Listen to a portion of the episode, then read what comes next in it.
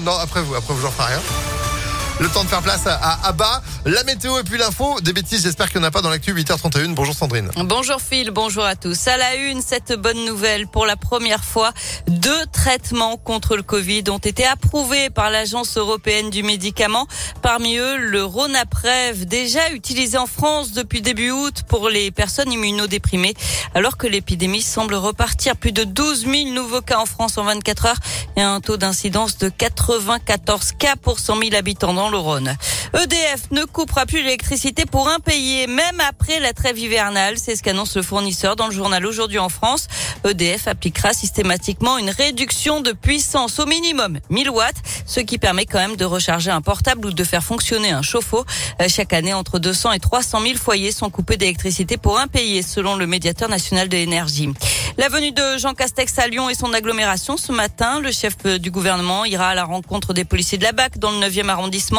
Des policiers qui ont été la cible de tirs il y a quelques jours dans le quartier de la Duchère. Le Premier ministre se rendra ensuite à Vénissieux, Vaux-en-Velin et Villeurbanne. Déplacement cette fois euh, sur le thème de la politique de la ville. Une nouvelle journée de grève aujourd'hui des agents de la ville de Lyon. C'est toujours par rapport à l'application d'une loi qui rend les 35 heures obligatoires. Ils dénoncent aussi une atteinte à leur droit de grève et réclament des hausses de salaire. Conséquence de cette grève, il n'y aura pas de cantine ce midi dans 72 écoles de Lyon. Quelques perturbations aussi dans le périscolaire. On respire mal à Lyon. Une pollution en particules fines est en cours. La préfecture du Rhône a activé le niveau d'information et de recommandation. C'est le niveau 1. Il vous est demandé d'abaisser votre vitesse, mais aucune obligation pour l'instant.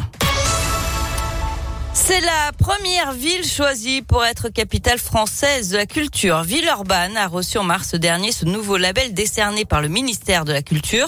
Au programme, 800 événements répartis dans tous les quartiers de la ville, dont un festival entièrement créé par des jeunes de 12 à 25 ans. La ville de 150 000 habitants accueillera de nombreuses créations, notamment un spectacle de la compagnie royale de luxe, connue pour ses automates géants. Toutes les écoles de la ville seront associées aux différents projets allant de la danse à la musique en passant par le théâtre.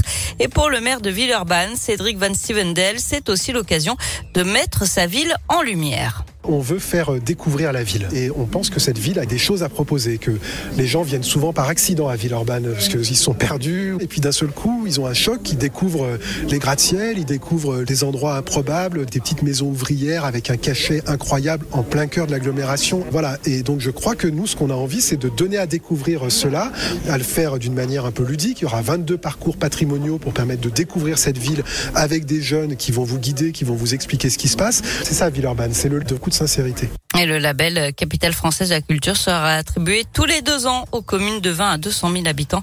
Pour cette première édition, une enveloppe d'un million d'euros a été accordée. Du sport avec euh, du basket et la défaite hier soir de Lasvel en Euroleague. Prévu, privé de quatre joueurs, les Villeurbanais se sont inclinés 73 à 67 sur le parquet de l'Étoile Rouge de Belgrade.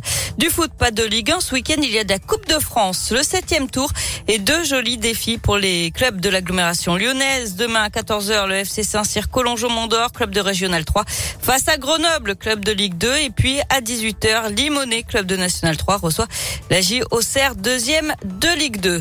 Enfin, Bernard Lavillier sort son 23e album aujourd'hui.